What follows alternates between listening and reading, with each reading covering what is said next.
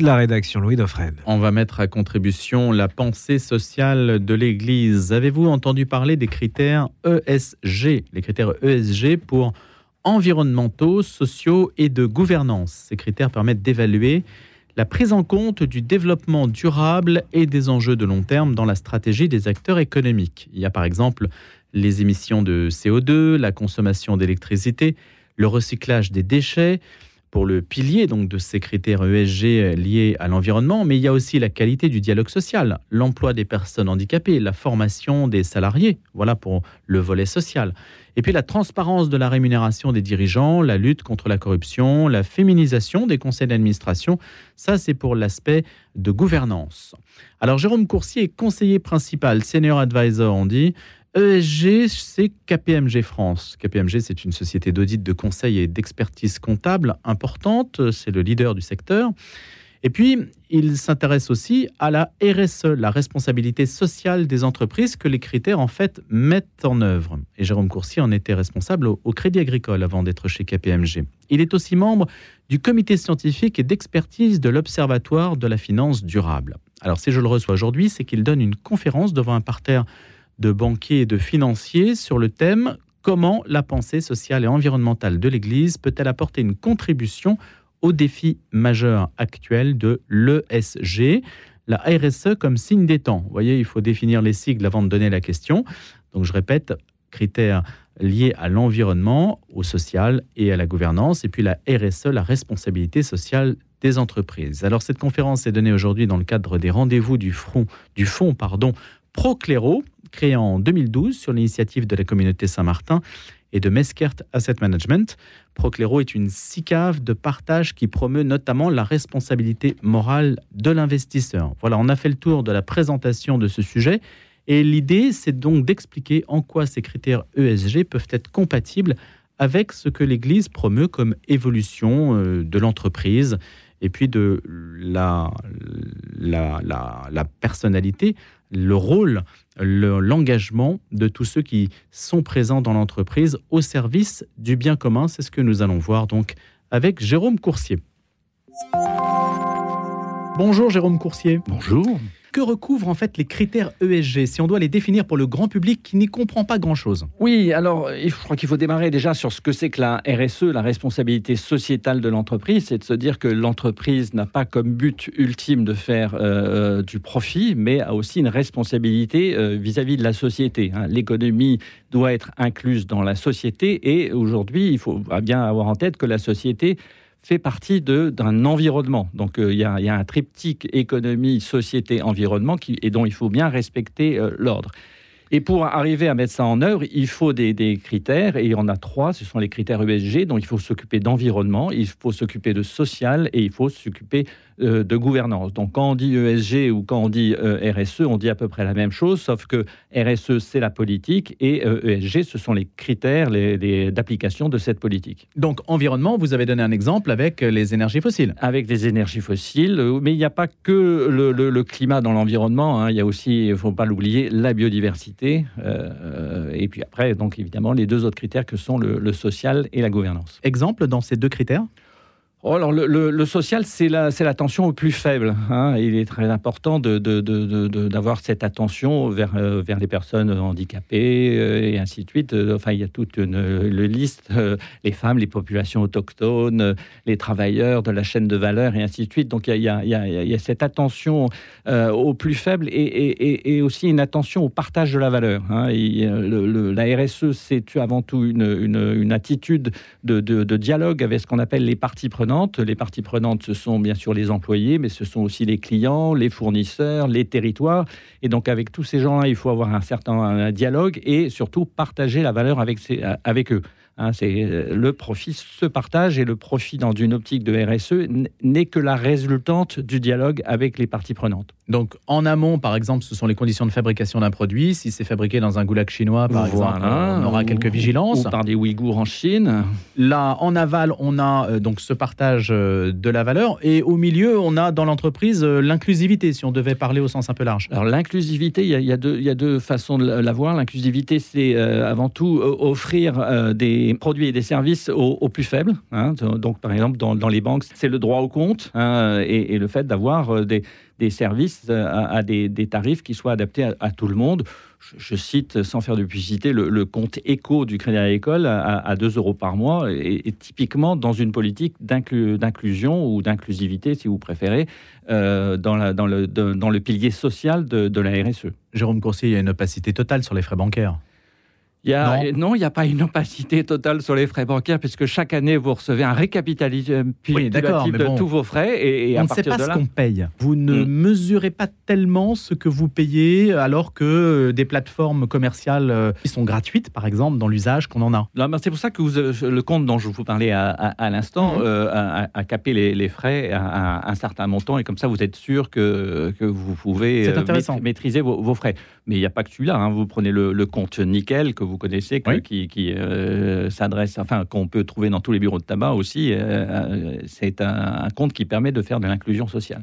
Alors voilà pour le côté social. Le côté gouvernance alors le côté gouvernance, c'est un, point, crucial, c'est la mise en place de dispositifs qui vous empêchent euh, d'être soumis à la, tentation. Voilà. Euh, il y a beaucoup de tentations dans le monde économique, il y a la, tentation du monopole, il y a la tentation du conflit d'intérêts, il y a la, tentation de l'optimisation fiscale, il y a etc., etc. Et donc, euh, il faut, en matière de gouvernance, mettre un, certain nombre de dispositifs au, niveau du conseil d'administration, au niveau du comité euh, exécutif, pour éviter d'être soumis en permanence à la tentation. Donc, euh, c'est souvent euh, les directions conformité, par exemple dans les, entreprises, hein, les directions compliance, qui mettent en place un certain nombre de règles pour justement éviter involontairement de financer du terrorisme, de financer du blanchiment d'argent et des choses comme ça. Alors, Jérôme Coursier, dites-nous quels sont les quatre défis, en fait, qui manifestent des résistances aussi à l'égard de ces critères ESG. Aujourd'hui, euh, si on regarde le, monde de l'ESG, effectivement, on s'aperçoit que notamment aux États-Unis, euh, la droite euh, dite chrétienne américaine a lancé une bataille contre les critères ESG, contre, contre la RSE. Euh, en, en faisant un, cheval de bataille politique, c'est-à-dire en, maquillant la RSE euh, sous euh, le comment dirait-on sous le masque du wokisme. Alors je, ne traiterai pas du sujet du wokisme, hein, mais c'est assez facile quand vous voulez combattre un adversaire de lui prêter un masque qui, qui n'est pas le sien. Donc la RSE n'a pas grand-chose à voir, même rien à voir avec le wokisme. Mais alors d'où vient cette accusation? Alors l'accusation, l'accusation, elle, elle vient du fait que les, euh, les chrétiens, euh, enfin la droite américaine plus exactement, considère qu'avec euh, avec la RSE, il y a comment il y a un agenda moral qui est imposé aux entreprises. Voilà. Et donc c'est cet agenda moral qu'il qu'il conteste.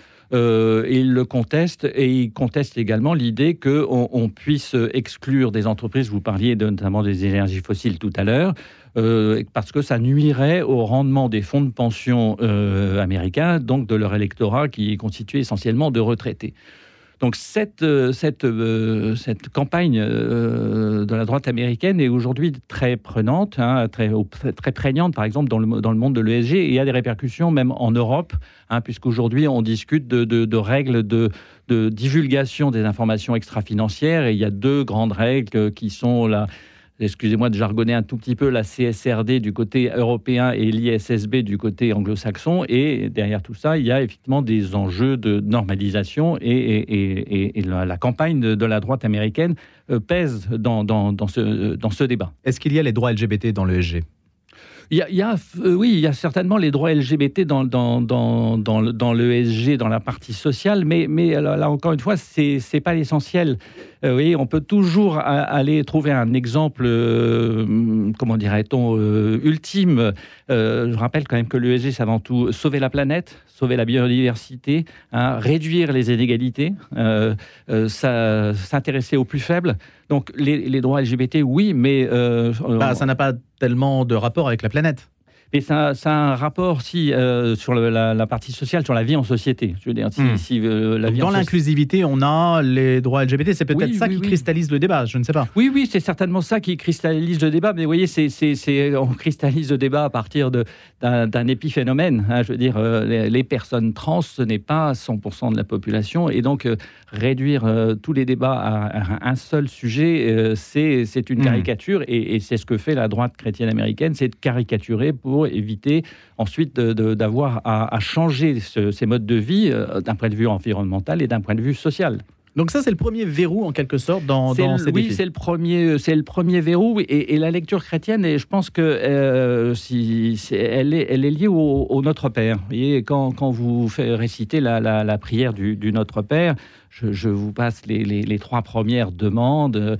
Vous arrivez à, la quatrième demande qui est euh, Donnez-nous aujourd'hui notre pain de ce jour. Hein. quand vous demandez euh, le pain de ce jour euh, au Seigneur, en fait, il vous l'a déjà donné. Hein. c'est la création. Hein, et la création, c'est le capital naturel qui vous permet de subvenir aux besoins du secteur primaire de l'économie, l'agriculture, la pêche, les mines. Bon, vous l'avez déjà le Seigneur vous a déjà euh, donné également un capital intellectuel hein, qui vous permet de subvenir aux, besoins du secteur industriel, puisque c'est grâce à, votre intellect que vous trouvez l'ingéniosité qui vous permet de, faire de l'industrie. Et le, Seigneur vous a donné un capital social qui vous permet également de subvenir aux besoins du secteur tertiaire. Donc le Seigneur vous a tout donné, et donc qu'est-ce que vous demandez au Seigneur quand vous demandez euh, Donnez-nous aujourd'hui votre pain de ce jour? Bien voulu demander en fait de vous aider à maintenir en l'état ces divers dons. C'est votre contribution à, les préserver. À les préserver et donc à préserver les conditions de possibilité de la vie sur Terre. C'est ça la, question euh, environnementale. Dans une lecture chrétienne de, l'ESG, euh, vous ne cherchez pas à faire de la nature un absolu, mais à mettre au centre la responsabilité de la personne humaine à l'égard de la création qu'elle a pour mission de, de faire fructifier. Particulièrement souligné par le pape François. Exactement. Je, encyclique Laudato aussi. Même chose sur la partie sociale. Juste après, donne-nous aujourd'hui notre pain de ce jour. Vous avez euh, euh, pardonne-nous aujourd'hui euh, comme nous par, nos offenses, comme nous pardonnons aussi à ceux qui nous ont offensés. Là aussi, qu'est-ce que nous demandons au Seigneur ben, D'abord, on, est invité à se reconnaître comme pécheur et donc à pardonner aussi aux autres. Mais le, pardon divin, Jésus nous l'a déjà donné hein, au travers du don total qu'il a fait de lui-même par amour sur la croix. Donc, ce qu'on demande à Dieu là encore, c'est de nous aider à, pardonner aux autres, donc à préserver les conditions de possibilité de la vie en société. C'est la question sociale les conditions de possibilité de la vie en société. Et le dernier, dernière demande, c'est... Je la vois venir. Vous la voyez venir. Ne nous laisse pas en tentation, c'est bien nous, parce que nous sommes mis à l'épreuve, hein, nous sommes, euh, et voir si nous sommes prompts à nous tourner vers le bien. Donc là encore, ce qu'on demande à Dieu, c'est de nous, se tenir auprès de nous dans ce combat quotidien euh, contre les, épreuves et de mettre en place, ce que je disais tout à l'heure, les dispositifs pratiques hein, qui vont nous éloigner de tous les motifs de la tentation, c'est-à-dire la gouvernance. C'est la question gouvernementale. Donc Jérôme Coursier, les critères ESG se reflètent comme dans un miroir dans le Notre Comme dans un miroir, et si vous poussez un petit peu la réflexion plus, plus loin, et vous regardez par exemple un référentiel euh, RSE comme le référentiel ISO 26000 euh, et vous que vous regardez les critères environnementaux, les critères sociaux, les critères de gouvernance, vous les retrouvez tous dans le compendium de la doctrine sociale de l'Église, hein.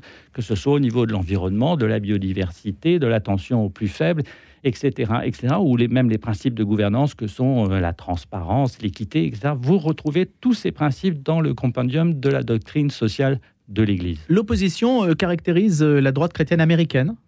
Oui, pas au-delà ben, parce qu'il y a un agenda politique aux États-Unis avec, euh, avec Trump, euh, avec euh, messieurs Ron DeSantis en Floride et monsieur Greg Abbott au Texas. Donc ils, ont, ils passent des législations actuellement contre ces critères ESG. Donc, Mais ailleurs dans le monde, on ne rencontre pas, l'Église ne rencontre pas particulièrement de résistance à, à cette lecture-là, celle que vous avez énoncée à l'instant. Non, non, non, non, non. Le, en Europe, euh, vous connaissez que le, plan européen sur la finance durable, donc euh, il y a non, non, euh, il, y a, un grand élan vers vers la RSE et, les critères ESG en Europe. après, bon, avec comment dirait-on, c'est haut et c'est bas. Hein, je veux dire. Hmm. non, mais il y a une culture différente entre l'Europe et les États-Unis là sur ce point qui est manifeste. Oui, il y a une culture différente, mais ça, ça vient de deux lectures différentes euh, de la RSE. Et, ce qui est un peu regrettable, c'est que les évangélistes américains un petit peu, euh, ont un peu oublié leur passé, parce que ils, ont été les premiers à quand même à créer une, un, fonds d'investissement éthique. C'était le, Pioneer Fund en 1928. Donc, euh, quand aujourd'hui ils, disent il ne faut pas faire d'exclusion sectorielle, je leur rappelle que c'est eux les premiers qui ont fait de l'exclusion sectorielle en excluant le tabac, l'alcool, le sexe, le jeu, etc. etc. Donc, euh, c'est un premier point. Le, deuxième point, ils oublient euh, qu'en 1953, c'est un pasteur euh, protestant du nom de Howard Bowen qui a inventé le concept même de RSE. Hein. Donc, sous quel nom? Corporate Social Responsibility of the Businessman. Donc on a décalqué en fait. Oui, oui, on a décalqué, mais dans une autre vision, parce que mhm. la, la, vision d'Howard Bowen est une vision très financière très tourné vers, euh, vers l'entreprise, alors que la vision qui s'est imposée en Europe, c'est une vision euh, qui a été euh, théorisée par un certain Ed Freeman, un Américain, mais qui, est, qui, est, bien connu, et qui a développé la théorie des parties prenantes où il dit le profit est une résultante de la satisfaction des parties prenantes, alors que Howard Bowen reste dans une, une, une optique très euh, Milton Friedman, c'est-à-dire que la responsabilité sociale de l'entreprise, c'est de faire du profit, et une fois que l'entreprise a fait du profit, elle fait de la philanthropie, c'est-à-dire qu'elle envoie des dons à des universités, à des casernes de pompiers, à des commissariats de police, etc. C'est quand même pas du tout... C'est très différent d'un point de vue culturel. Voilà. D'où l'importance de la philanthropie américaine euh, par rapport à la, à la conception euh, européenne, où on a plus de mal à aller dans ce sens et on fait mm. plus confiance à la redistribution. Mais cette opposition, on la retrouve par exemple dans l'encyclique Laudato Si, puisque le pape François euh, fustige au paragraphe 194 la RSE que je qualifierais un peu d'américaine euh, en, disant que c'est un peu des faux semblants. Et euh, par contre, il, il, trouve beaucoup de qualité à, la RSE friedmanienne, celle des parties prenantes, qui est plus tournée vers les autres, puisque dans une optique chrétienne, on ne doit rechercher son intérêt propre que après avoir cherché l'intérêt d'autrui. Donc là, le pape est plus européen qu'américain. Là, le pape est plus européen qu'américain, effectivement. C'est la morale de l'histoire. La performance des portefeuilles, j'avance un petit peu, Jérôme Coursier. Euh, il y a donc quatre défis. Le deuxième, c'est la performance des portefeuilles. C'est ce qu'on dit, bah, finalement, c'est bien, peut-être les, les RSE, tout ça, mais ça rapporte pas beaucoup. Ça rapporte pas beaucoup. Oui, ça rapporte pas beaucoup. Alors, euh, ça rapporte pas beaucoup. Euh, là, il y, a un débat théorique euh, donc qu'on peut retrancher en disant. Oui, qu'est-ce que ça veut dire Non, mais ça, rapporte autant que, que, les investissements de non, non ESG. Mais on oublie toujours dans, ce débat sur le rendement que le rendement, ça va toujours avec du risque. Hein, c'est le couple rendement-risque. Et aujourd'hui, on ne parle que de rendement et on oublie complètement le risque. Alors, vous avez passé, comme moi, un été 2023 particulièrement chaud. Euh, vous avez vu les catastrophes climatiques, etc., à droite et à gauche. Aujourd'hui, le, dérèglement climatique, il est rentré en œuvre. Hein. ça, c'est, je crois, assez clair pour tout le monde. Et donc, il y, a une question de risque et, que la, question du rendement va devenir de plus en plus euh, accessoire euh, par rapport à la question du risque pour les entreprises. Hein. Les, entreprises vont, euh, vont avoir à faire face, entre guillemets, à, la rareté des ressources. Il y a eu une table ronde à l'université du MEDEF au mois de septembre sur la rareté des ressources, la raréfaction des ressources.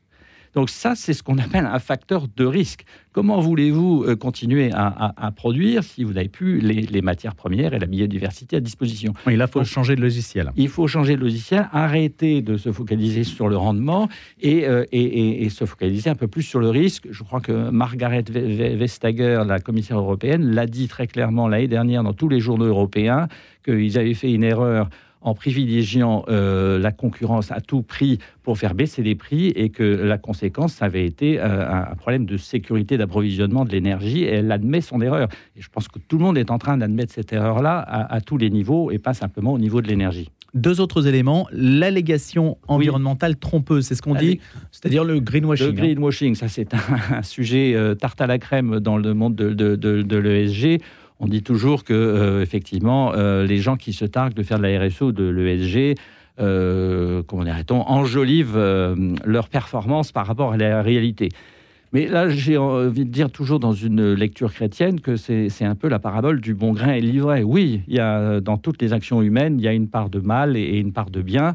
laissons les deux et on verra bien à la fin, à la moisson. Et donc, il ne faut pas avoir cette tentation que je dirais pharisienne de voir en permanence distinguer les, bons et les mauvais. Euh, et ça, c'est bien, c'est tout le message biblique hein, qui consiste à dire ne soyez pas euh, pharisiens, ne cherchez pas à, séparer, soyez plutôt dans l'inclusion. Passons sur le dernier reproche, la bureaucratie, le reporting. Simplement, je voulais avoir votre conclusion, Jérôme Coursier, euh, sur le, le, fait que l'Église essaie d'avoir une influence de peser sur, sur mm. donc l'évolution du capitalisme. Et on parle de capitalisme inclusif maintenant au Vatican. Ça, c'est une évolution majeure? C'est une évolution majeure, mais, mais, je dirais, elle est inscrite dans les faits. Hein, de, depuis le XIIIe siècle, euh, euh, l'Église euh, pèse sur le monde économique en essayant de, le guider, parce que l'Église a toujours associé morale et économie. Hein, il n'y a pas d'activité économique sans morale. Merci Jérôme Coursier. Je rappelle que vous avez exercé pendant 35 ans diverses fonctions dans la banque, tout d'abord au Crédit Lyonnais, que je n'avais pas cité tout à l'heure, puis au Crédit Agricole, où vous étiez responsable RSE de 2009 à 2019, la responsabilité sociale des entreprises. C'est ainsi euh, que les choses euh, sont qualifiées. Vous êtes aujourd'hui conseiller principal ESG donc chez KPMG France et membre du comité scientifique et d'expertise de l'Observatoire de la finance durable de Paris. Tenez, je rappelle les quatre obstacles que rencontrent aujourd'hui ces critères ESG, environnementaux, sociaux et de gouvernance, et que vous avez mentionnés au cours de notre discussion. Le premier, donc, c'est l'opposition de la droite chrétienne américaine qui rétive à toute idée d'agenda moral qui viendrait dicter aux entreprises une conduite à tenir en matière sociétale, ce qui est intéressant parce que je vous ai interrogé en particulier sur la le fait s'il y a des, revendications ou des droits qui n'ont pas grand-chose à faire avec la responsabilité sociale des entreprises ou avec les critères sociaux, environnementaux de gouvernance, eh bien, la chose peut euh, susciter quelques réticences euh, légitimes. Le deuxième point, c'est la question euh, du rendement de ces placements, de ces portefeuilles. Vous êtes exprimé là-dessus. Évidemment, on n'a pas pu entrer dans le détail de ces rendements, mais vous avez corrigé un certain nombre d'idées reçues. Et puis le troisième tient aux allégations environnementales mensongères, la question du greenwashing. Donc la, vérité de la question, c'est de savoir si réellement ces entreprises qui prétendent euh, assumer la transition énergétique et en être des acteurs, eh bien répondent à cette réalité-là ou pas.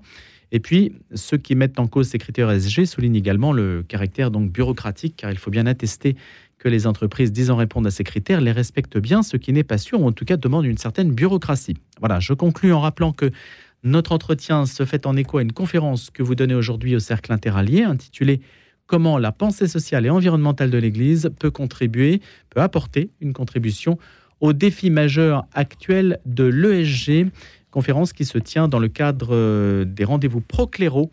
Procléro, c'est un fonds créé pour subvenir aux besoins de la communauté Saint-Martin. Merci Jérôme Coursier.